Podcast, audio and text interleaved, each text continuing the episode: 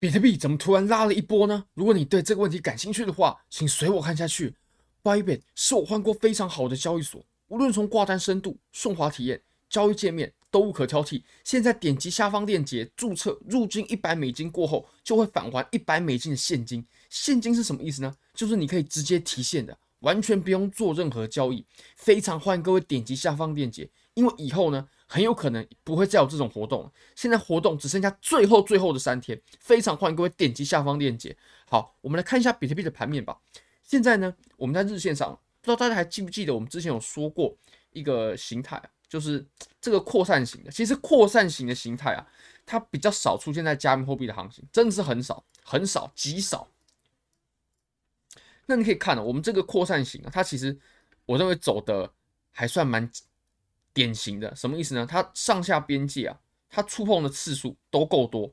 你可以发现它下边界有触碰三次哦，蛮多的。那上边界呢，至少也有三次。之后我们就突破了。那突破过后，我们现在感觉是在做回踩，对不对？那其实我们来看，接下来呢，我们看一下量能哦。看量能的部分，你可以你你就可以发现哦，我们前面这一波爆拉的时候，哇，它的量能是有体现出来的。然后调整的时候呢，它有缩量。我认为这个都还算健康。那后来呢？你可以发现，它现在踩了，然后往上反弹，它没有爆出巨大的量能。那我就会认为这，呃，这波上涨啊是可疑的。这波上涨是可疑的。如果说我们在这里啊回调就已经结束了，那我们要开启接下来的上涨，我们应该要见到放大的量能，就好比我们前面见到的这种级别的量能。不过我们现在在此处呢是没有看见这种行为的。那我个人呢是目前还没有做多了，目前还没有做多。那现货是有，现货是有对冲单的话，已经在呃在小级别的信号出现的时候就已经走人了，所以往上我们又可以见到比较强劲的阻力，在大概在三万左右的阻力，然后在小级别也有出现一些风险信号，所以我会认为其实我们接下来的涨幅呢，用现货去吃，然后可能再搭配一一点的比较仓位比较小的杠杆的话呢。那会是最好的情况。就我个人呢、不会再像之前在这种位置啊，或者说是这种位置啊，开出这么大的单子啊，那这个就会危险一些。好，我们现在呢，我们再来切到小级别来看。那如果我们切到小级别的话呢，你可以发现啊，这个上涨它缩量的情形呢，或者说没有量能的情形呢，就很严重了。像健康的上涨，应该要出现我们前面这种情况了，就是价升。量涨，这就是比较健康的。那下回调的时候呢，回调没有任何问题的。在行情当中啊，上涨的行情当中有回调是很正常的，甚至有回调的时候呢，这波上涨它才会走得更健康。不过呢，回调的这个量能啊，它是无论如何不可以去大于我们当时上涨时候的量能的。那你可以发现，我们在这里它出现的是什么行为呢？它出现一根爆量的阴线，然后后续诶。又有一根爆量的阴线，那多头感觉是后继无力，我就会认为在此处呢，它确实已经出现风险了。尤其我们这一波上涨，这一波上涨，它上涨的过程当中呢，没有量能啊，那这就会很令人怀疑啊，就会很令人怀疑这个上涨它的有效性是如何呢？我个人是没有在这一波上涨里面去做多的，目前的这个上涨是没有。好，那我们再来看一下，其实我们这个位置，它之前是有出现一个菱形形态，对不对？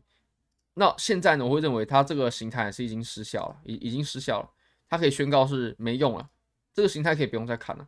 为什么呢？因为啊，我们前期这个菱形形态啊，它跌破的点位呢，我们会认为是在这里，对吧？我们会认为是在这里，这里跌破的。那在这里跌破过后呢，跌破，对吧？后续它就没有再。跌破两万七了，而且呢，我们这波的上涨，它又把我们下跌的这个起始位跌破这根的起始点呢，又给重新突破回去。我就会认为，哇，这个形态的跌破呢，它已经是完全的失效了，完完全全的失效了。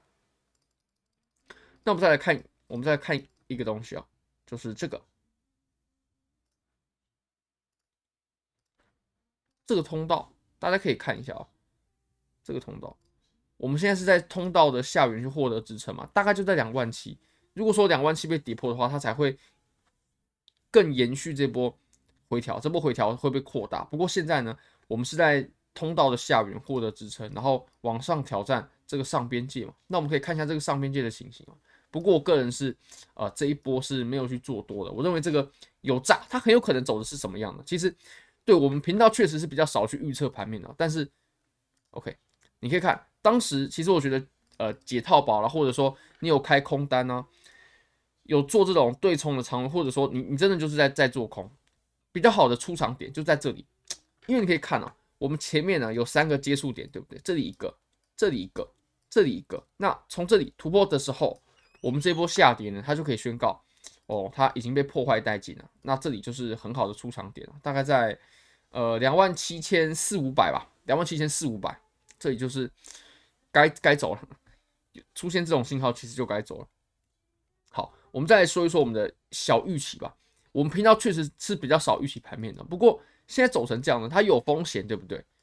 那诶，它不过它又来到这个位置，那我会认为它其实是想做一个上涨过后，然后在这里衰竭，然后在这里呢猎杀你一下空头的止损，也就是前面这个高点呢，它很有可能不是一个有效的高点，很有可能不是我们这段下跌的起跌点，我们还需要再有一个起跌点，所以哦，把这个止损猎杀过后呢，然后再开启回调。当然，我这个点位是随便乱画的，可能不会像我画的这么夸张，有可能是哦稍微猎杀你一下，然后。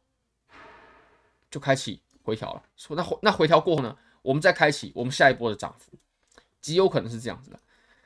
那我们可以再来看一下啊，我们之前有提到的顶背离情况呢，在四小时级别啊是已经被化解了。我们在此处呢，它就出现了零轴下方的水下金叉，那这个情形它就可以完全宣告我们在前期所走出的顶背离啊，你可以发现这里背离，这里背离，价格在创新高嘛，对吧？然后我们的 MACD 走出了背离，这个背离呢，现在已经被化解了。这个背离可以不用看了，因为我们在水下已经发生了金叉了。OK，好，非常感谢各位，非常欢迎各位可以帮我的影片点赞、订阅、分享、开启小铃铛，就是对我最大的支持。真的非常非常感谢各位，拜拜。eyes in the sky, gazing far into the night. I raise my hand to the fire, but it's no use, cause you can't stop it from shining through. It's true, baby, let the light shine through you believe it's true, baby, won't you let the light shine through?